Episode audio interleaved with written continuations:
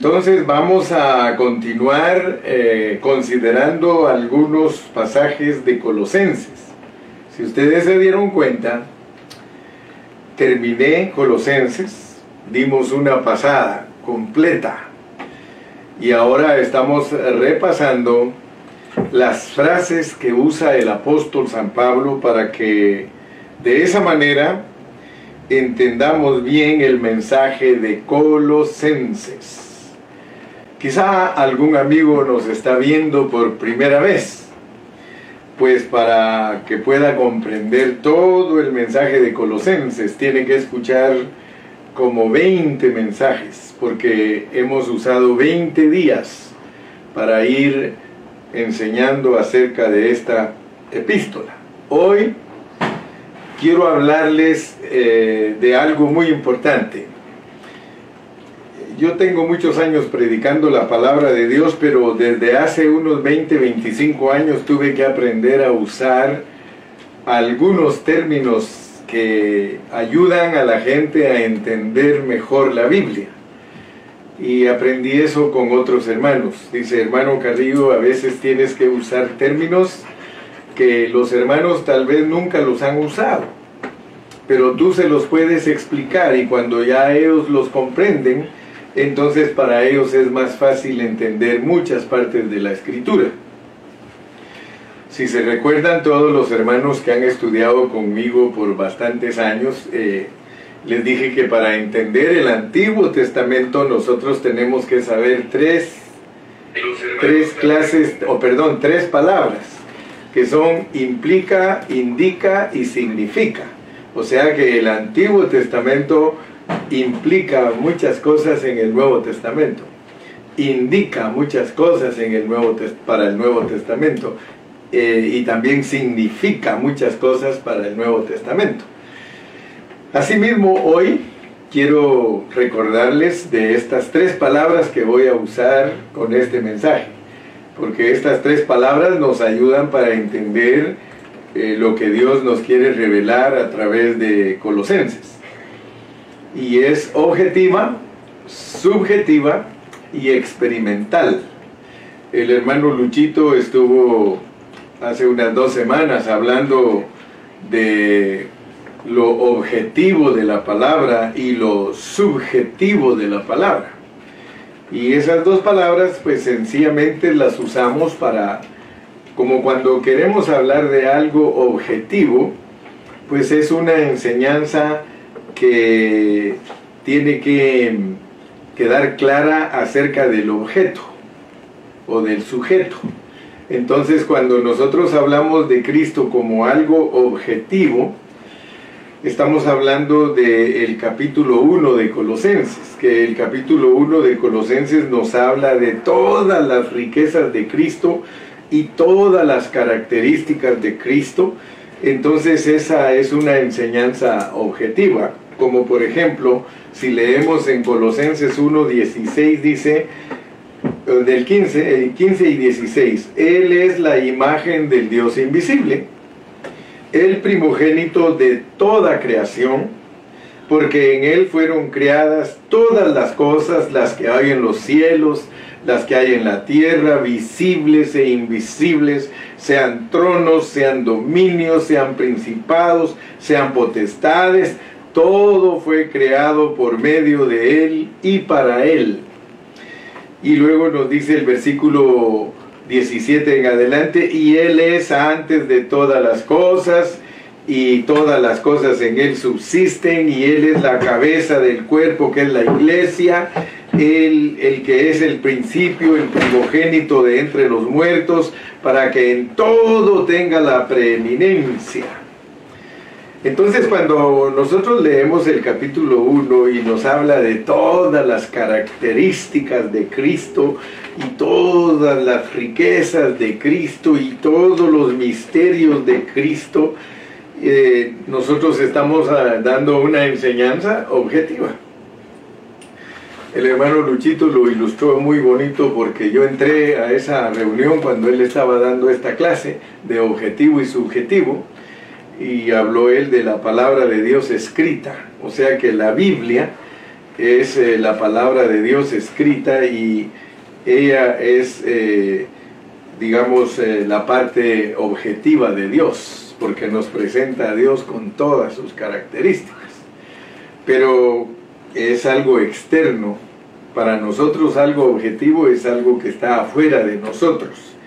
Entonces la idea es de que entendamos que en el capítulo 1 primero nos hablan de Cristo en una forma objetiva para que entendamos con claridad todo lo que Él es. Bendito sea el nombre del Señor.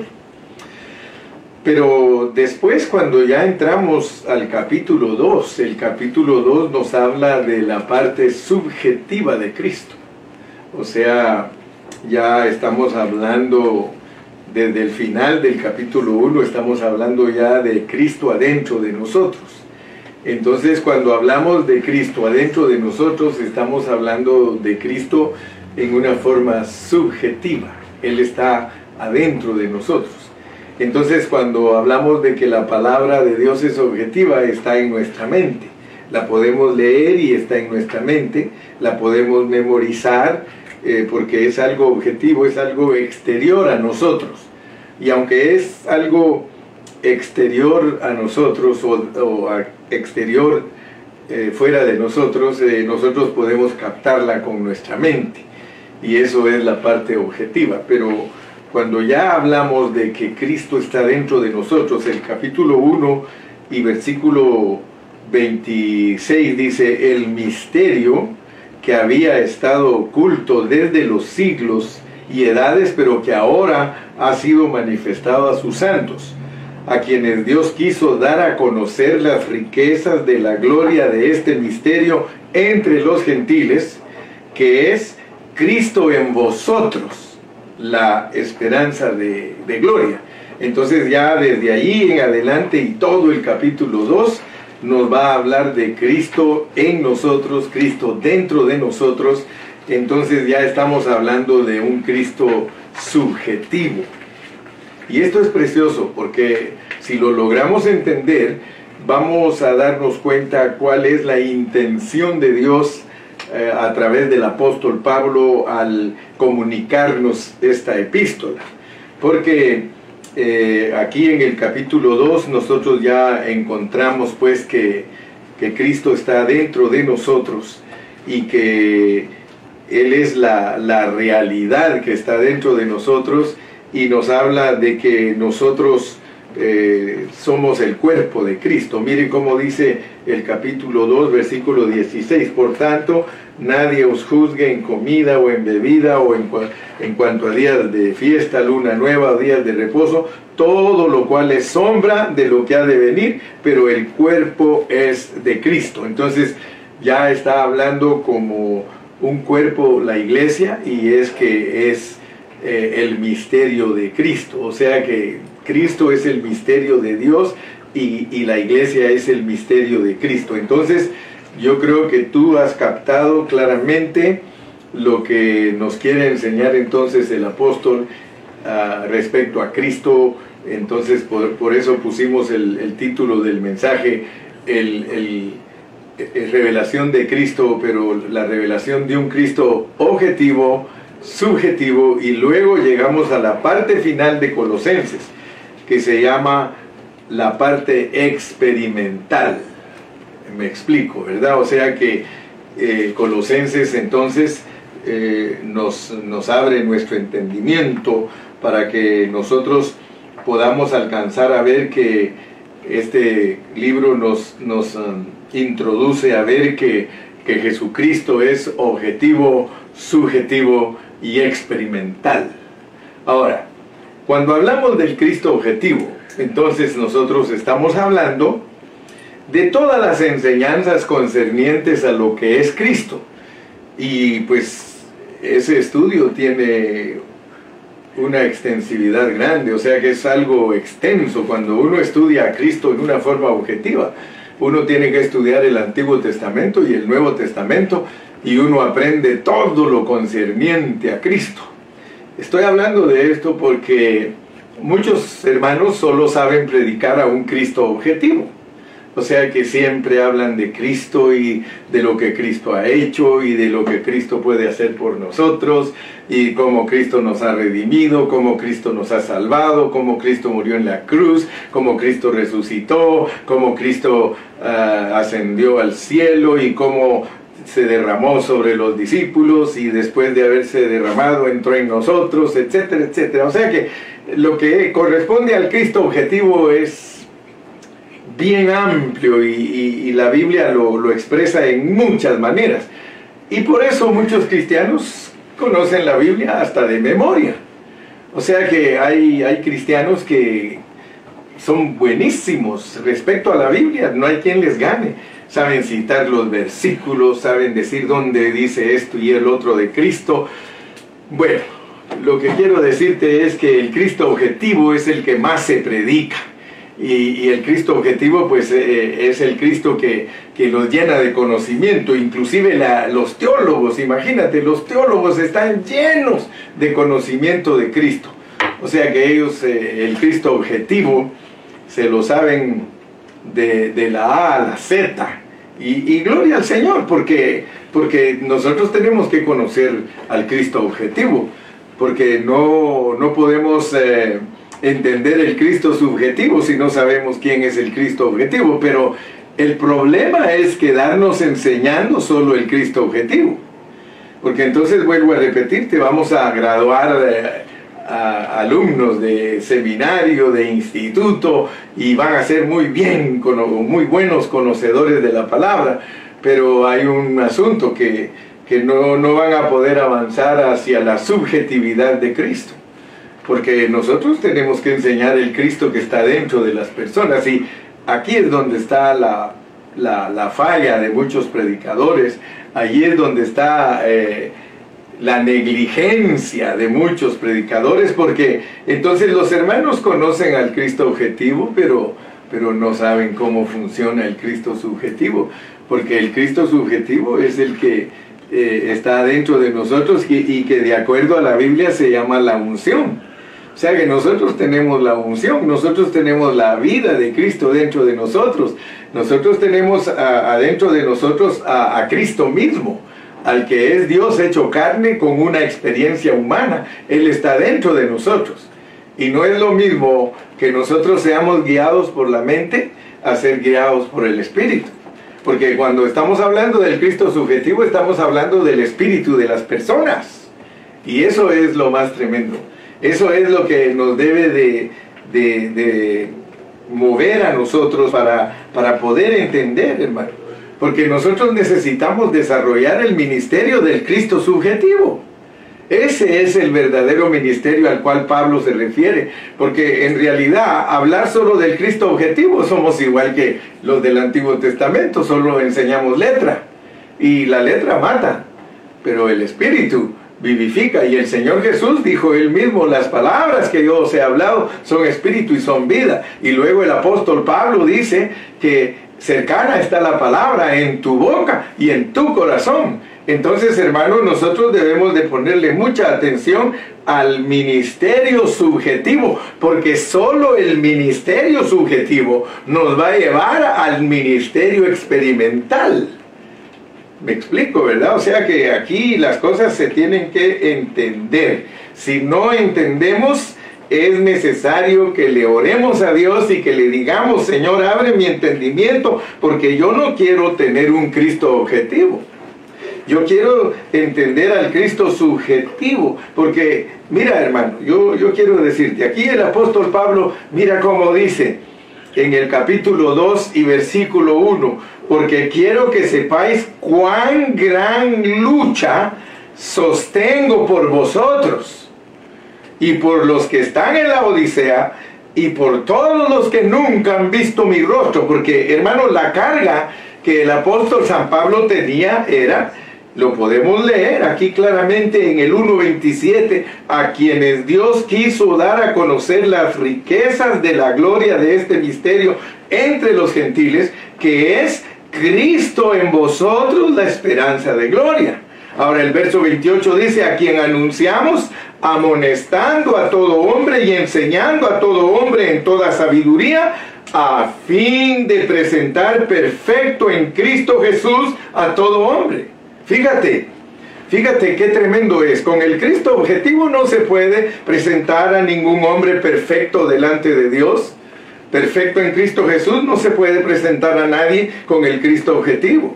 El Cristo subjetivo es el que te va a transformar, es el que te va a cambiar, es el que te va a dar la victoria, es el que te va a llenar de esa gloria y ser llenos de esa gloria es que el poder de la resurrección tome control total de nosotros. Entonces nosotros, como siervos del nuevo pacto, como siervos del ministerio del Espíritu, y fíjate pues, porque el apóstol San Pablo en Corintios nos habla del ministerio del Espíritu, porque muchos no saben la diferencia entre el ministerio de la letra y el ministerio del Espíritu.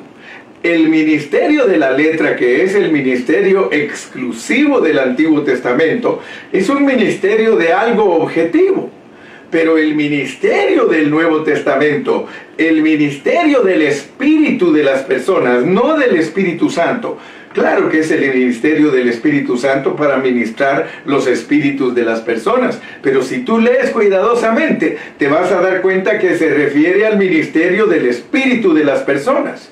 Entonces, si yo no entiendo que yo soy un ministro del espíritu de las personas, yo me voy a, acostumbrar a ministrar objetivamente y solo voy a estar dando conocimiento y no voy a transmitir la vida que se debe transmitir al espíritu de la persona. Porque las palabras que yo os he hablado, Juan 6:63, son espíritu y son vida. Hermano, a la mente no se le puede transmitir vida. Nosotros no le podemos transmitir vida a la mente a los hermanos. Para que les transmitamos vida tenemos que tocar su espíritu.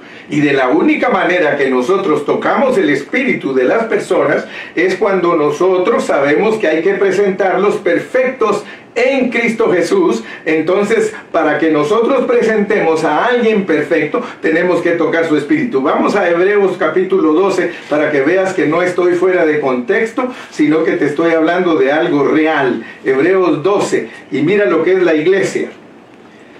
Mira lo que es la iglesia.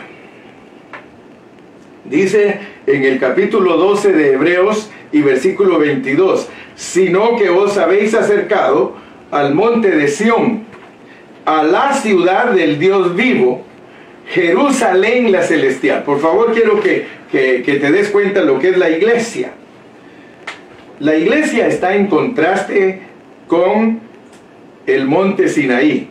Mira cómo dice del versículo 18 en adelante, 12, 18, porque no os habéis acercado al monte que se podía palpar y que ardía en fuego a la oscuridad, a las tinieblas y a la tempestad, al sonido de la trompeta y a la voz que hablaba, la cual los que oyeron rogaron que no se les hablase más, porque no podían soportar lo que se ordenaba, ni aún una bestia que tocara el monte, porque debería de ser apedreada o pasada con dardo y tan terrible era lo que se veía que Moisés dijo, estoy espantado y temblando. Y por eso es que el apóstol Pablo dice que el ministerio de la letra fue con gloria, fue con gloria porque, porque Moisés tenía su rostro brillante, o sea que si ese ministerio, dice él, que eh, siendo de muerte fue con gloria, algo objetivo, ahora cuánto más el ministerio subjetivo de Cristo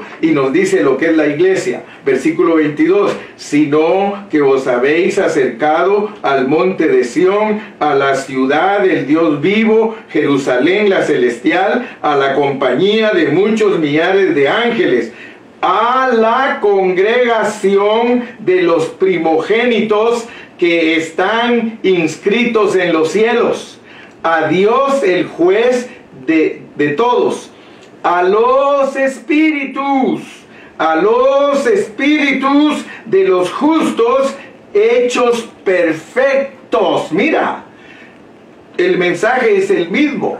La iglesia, dice el escritor de Hebreos, que es la congregación de los espíritus hechos perfectos. Regresemos a lo que dice Colosenses.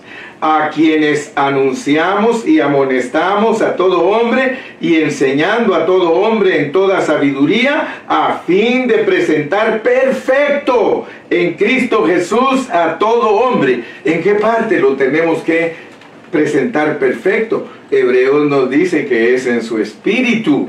Es en el espíritu del hombre donde Dios se va a perfeccionar. Allí es donde el hombre puede entender lo que es el Cristo subjetivo. Ahora, si tú te das cuenta, en la Biblia solo tiene un mensaje y todas las cosas desembocan en ese mismo mensaje.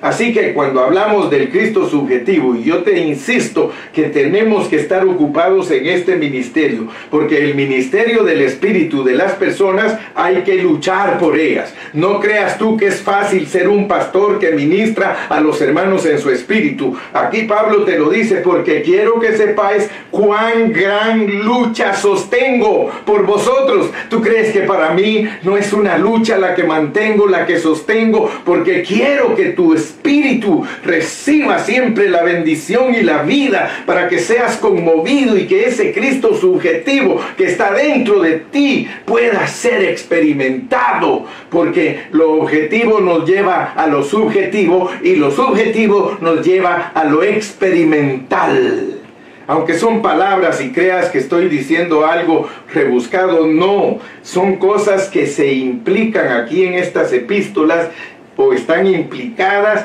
y nosotros tenemos que pedirle a Dios que nos las revele para que nosotros podamos cumplir con lo que Él nos ha mandado hacer. De otra manera, imagínate si, imagínate, si Cristo no se vuelve nuestra experiencia práctica, entonces nosotros no vamos a avanzar.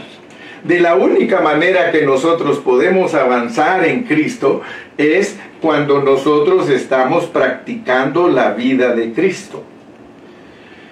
Me recuerdo que hace muchos años yo leí un libro de Walsh McNee que se llama eh, El quebrantamiento del hombre exterior. Solo escucha cómo se llama ese libro. Es muy bonito. Tú lo puedes adquirir en cualquier librería cristiana. Se llama El quebrantamiento del hombre exterior y allí explica él que cuando nosotros somos quebrantados exteriormente, la concha, esta concha que tenemos, entonces nosotros rendimos nuestra voluntad al Señor y cuando nosotros rendimos la voluntad al Señor, se libera lo que hay en nuestro espíritu.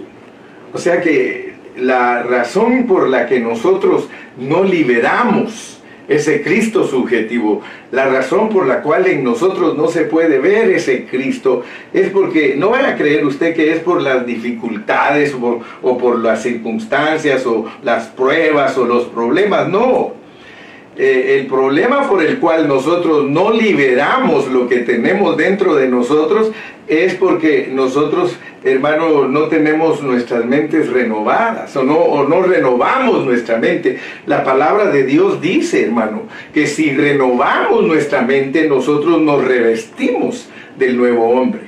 Entonces es clave para nosotros entender que de la única manera que se puede exhibir nuestro vestido es cuando nosotros nos renovamos de la mente y el renovarnos de nuestra mente hace que se quiebre el hombre exterior y que salga a luz la vida que poseemos, porque nosotros poseemos una vida dentro de nosotros, tenemos la vida de Cristo eh, en nosotros, hermano y luego pues el, no renovarnos de la mente eh, hace que nuestra voluntad no se someta a Dios y, nosotros tenemos que aprender a someternos a Dios porque tenemos intelecto, sentimiento y voluntad, pero si eso no se sujeta a Dios, si eso no se somete a Dios, entonces no hay forma de que nosotros experimentemos a Cristo.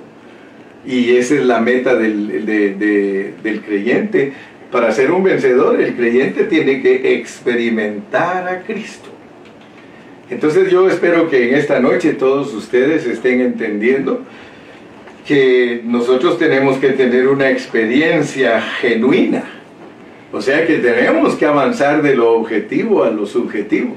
Y luego cuando ya entendemos lo que es lo subjetivo, tenemos que avanzar hacia la experiencia, hacia la práctica. Oh, gloria a Dios. Yo recuerdo una expresión desde que estaba joven que decía, la teoría es la que te lleva al campo de la práctica. O sea que la teoría puede hacerte maestro y, decir teóricamente que eres maestro, pero si nunca vas a la práctica, nunca puedes desarrollarte. Cuando un doctor se gradúa en la universidad, él sabe toda la teoría, pero realmente cuando él se vuelve un buen doctor es cuando está matando sanos. Así le dicen por allá en mi país a los doctores matasanos. Y ayer pues hice referencia un poquito a los doctores, pero respetamos a los doctores, especialmente en esta pandemia, muchos de ellos han muerto exponiendo sus vidas por gente que está enferma. Pero el Señor ha de fortalecer sus familias, que Dios los bendiga y los ayude. Así que Cristo debe de ser ministrado subjetivamente. Cristo debe de ser ministrado subjetivamente. O sea, el, Cristo que, entró en ti cuando tú aceptaste al Señor, hay que regarlo, hay que podarlo, dice yo sembré, Apolo regó, pero el crecimiento lo da Dios. Pero ese Cristo tiene que ser cuidado, tiene que, eh, y eso no es fácil, porque imagínate, yo creo que lo más fácil es ser maestros y enseñar, perdón, y enseñar a los hermanos. Eh, aprendí un día que no se le debe de llamar alumnos a los hermanos, porque alumnos es eh, quererlos dejar estancados con algo objetivo. Eh, los, los hijos de Dios son discípulos. Nosotros tenemos que discipular y nosotros tenemos que ayudar a que ellos crezcan. Y quiero decirte que la parte más difícil es para nosotros presentar a los hermanos perfectos en Cristo Jesús, porque ese es el problema más grave que tienen los hermanos, que no quieren rendir su intelecto, su sentimiento y su voluntad, y sus conciencias a veces están cauterizadas.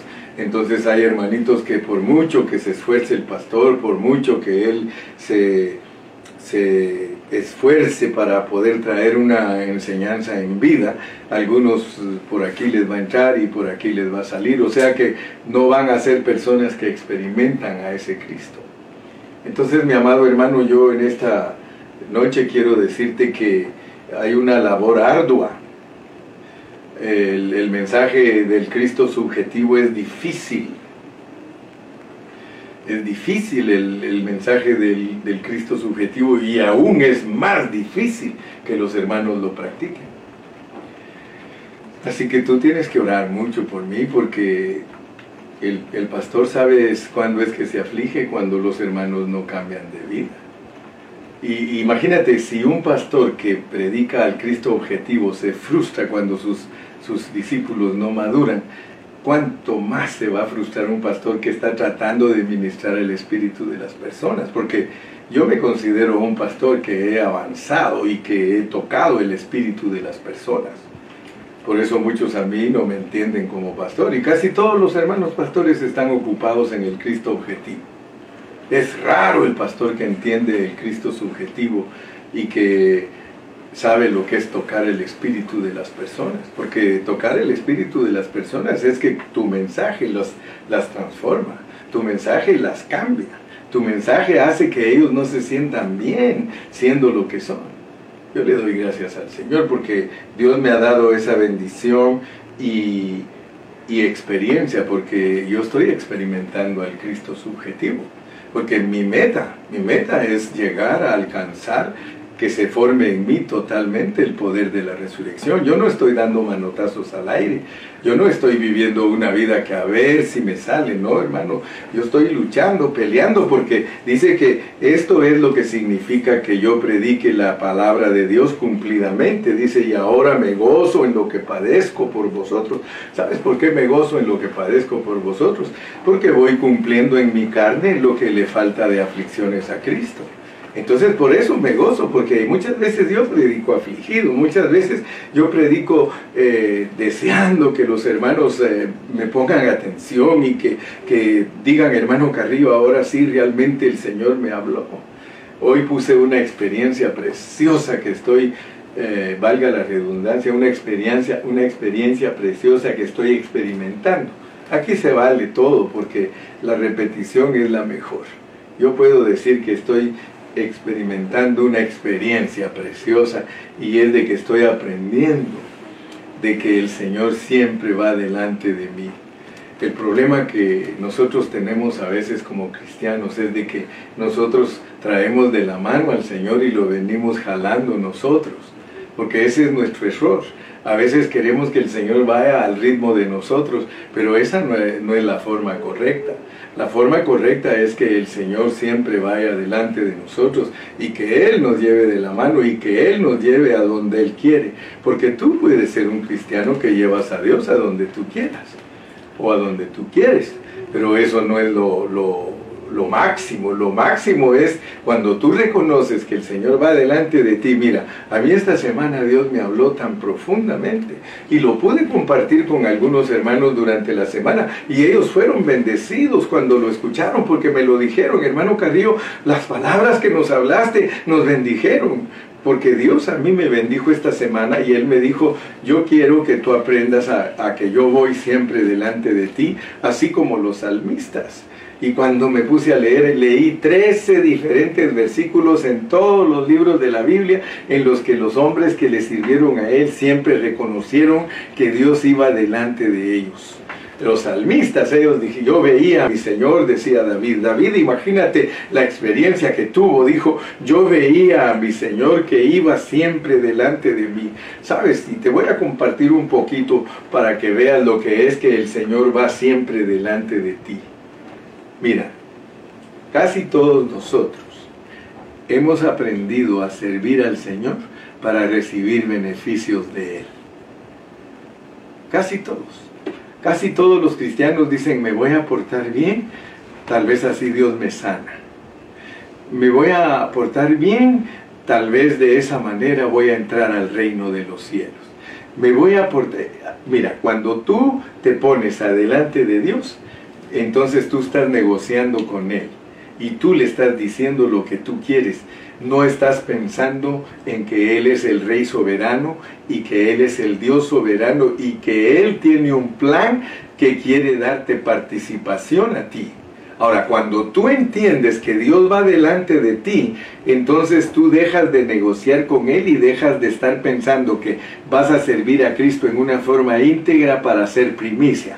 Vas a servir a Cristo en lo mejor que puedas porque quieres ser vencedor. Eh, vas a servir a Cristo lo mejor que puedas para no pasar la gran tribulación. Eso se llama que tú vienes jalando a Dios. Pero cuando Dios te jala a ti, es diferente, porque entonces yo tuve que aprender a decirle, Señor, Señor, yo no te voy a servir para esperar beneficios de ti. Te voy a servir, Señor, porque tú lo mereces, porque tú eres el Dios soberano del universo, porque tú eres el Rey. Yo no quiero estorbar en tu plan, yo quiero aprender a hacer tu voluntad. Yo quiero caminar de acuerdo a los estándares que tú pones. Quiero caminar para que tu propósito lo cumplas a través de mí y que yo no sea un estorbo. ¿Sabes lo que es ser estorbo para Dios? Juan el Bautista es el ejemplo. Dios nos pone a Juan el Bautista para que nosotros entendamos que Juan el Bautista al principio, al principio tenía a Dios delante de él. Dice que un día lo vio y venía y dice, he ahí el Cordero de Dios que quita el pecado del mundo. Pero cuando Él fue probado, porque eso es el asunto, que Dios a nosotros nos va a probar para ver si nosotros vamos adelante o es Él el que va adelante. ¿Cómo te prueba Dios? Te, mama, te va a mandar tribulación. ¿Cómo probó a Juan el Bautista? Le mandó tribulación. Y cuando le mandó tribulación, Él su mente, su mente titubeó. ¿Se recuerdan ustedes que a él lo metieron preso? Y cuando él estaba en la cárcel, él dijo a los que vinieron a visitarlo, pregúntenle si es él o esperamos a otro. ¿Te das cuenta lo que es llevar a Dios atrás y llevarlo adelante? En un momento él dijo, ese es el Cordero de Dios que quita el pecado del mundo. Todo estaba bien. Él estaba, hasta dijo, el que viene tras mí, del cual yo no soy digno de, desatar su calzado, ese es el que va delante de mí, porque Él es el que los va a bautizar a ustedes con Espíritu Santo. Entonces notemos pues que hay momentos que cuando uno está haciendo la voluntad de Dios, uno no se, no se preocupa ni, ni se turba, sino que dice uno, Señor, aquí estoy. Pero cuando ya le mandaron sus pruebas, cuando lo mandaron a la cárcel, Dios tuvo que darse cuenta que era un negociante con él, porque mientras todo le iba bien, él estaba contento y sabía que él era el que iba a liberar a todos y perdonarlos y limpiarlos de su pecado y que iba a ser el precursor de la salvación. Pero cuando ya le vinieron las pruebas, ¿qué sucedió? Eso es lo que nos pasa a nosotros. Entonces yo tuve que aprender y gracias a Dios que lo he aprendido que yo no tengo que esperar beneficios de Dios. Si el Señor, eh, yo he aprendido de Daniel, Daniel ha sido para mí una inspiración tan grande, porque Daniel, cuando el rey le dijo, Daniel, y si tu, y si tu, tu rey no te rescata de la situación donde estás, ¿qué vas a hacer? Le dijo, pues quiero que sepas, rey, que me libere el Señor o no me libere, yo le voy a servir, y si me mata, le voy a servir. Mira, cuando uno tiene una convicción fuerte de lo que es, de lo que es el Cristo subjetivo, a uno no le importa. Que a nosotros no nos debe preocupar qué es lo que viene, porque entonces nosotros somos convenencieros, entonces nosotros le servimos a Dios porque tiene nuestra familia sana. Entonces nosotros, ¿no le dijo eso el diablo a, Dios cuando acusó a Job? No, no sabía el diablo cómo actuamos. El diablo sabe cómo actuamos. Por eso yo te voy a decir, el mensaje de hoy, antes de terminar, quiero decirte que es el Cristo objetivo, el Cristo subjetivo y el Cristo experimentado, pero no me vas a poder decir a mí que estás experimentando a Cristo si eres un negociante con Dios y que cuando te vengan las pruebas te vas a ir para abajo. Cuando vengan las pruebas no, vas a saber qué hacer porque no respetas la soberanía de Dios. Pero si tú respetas la soberanía de Dios, tú le dices a Dios, Señor, tú sabes lo que viene viene en los años venideros, a mí no me preocupa porque yo sé en quién he creído y yo sé en quién he confiado y lo que yo quiero es que tus planes se lleven a cabo, que tu propósito se cumpla. Todo lo que va a pasar es para que tu propósito se cumpla. Cuando los cristianos piensan de esta manera, entonces Dios es glorificado en sus vidas. Y entonces no andamos, hermano, como muchos hermanos hoy día, mire, a mí me entristecen tanto. Eh, hermanos cristianos echándole la culpa a los presidentes, echándole la culpa a los alcaldes, echándole la culpa a las personas que están en autoridad, a los gobernadores, a ellos les echan la culpa y a ellos les dicen que por culpa de ellos es que la gente se está muriendo. Mira, hermano, cuando uno cuando uno es un verdadero hijo de Dios que está experimentando a Cristo, hermano, nada, nada lo asusta, sino que dice, "Señor, yo sé lo que viene y yo sé lo que tú estás planeando y sé lo que estás haciendo. Solamente, Señor, te ruego que me ayudes para que no me frustre si en caso a mí me alcanzara ese virus, si en caso a mí me alcanza eso. Porque, hermano, muchos creen que, que, que Dios, hermano, tiene obligación de sanarlos, tiene obligación. Así yo miro a, tantos hermanos que me confunden los hermanos, porque digo, Dios mío, ¿acaso no entienden la soberanía tuya? ¿Acaso no entienden que eres tú el que tienes todo bajo control? ¿Acaso no está escrito? ¿Acaso no dice aquí que cada, cada año de estos que vienen ahorita se va a poner peor y peor y peor y peor? ¿Por qué no lo entiendes? Entonces me, me frustran los cristianos que están preocupados participando en la política, hermano, participando en cosas que los distraen. Mira, a ti que estás preocupado que el presidente no ha hecho esto, que el COVID fue, que fue, que el COVID fue fabricado, que China tiene la culpa. Mira, aquí no se trata de ver quién tiene la culpa, hermano. Si aquí hasta el diablo es instrumento de Dios. Así que, por favor, hermano, yo en esta noche solamente te aconsejo. Te aconsejo que te refugies en Cristo y que sepas que la administración de Dios es la administración de Dios es que conozcas al Cristo objetivo para que entiendas que ese Cristo con todas esas riquezas entró en ti y que ahora es el Cristo subjetivo del cual te vistes y te revistes para exhibir la vestidura, porque la vestidura es expresión. La vestidura son, es las acciones justas de los santos.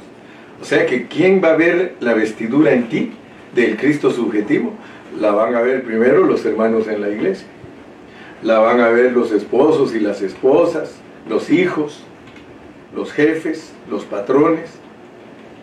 La van a ver los, que se, los, los mundanos que se relacionan con nosotros. Entonces, quiero que te des cuenta cómo fue que bregó el apóstol Pablo para que entendiéramos Colosenses.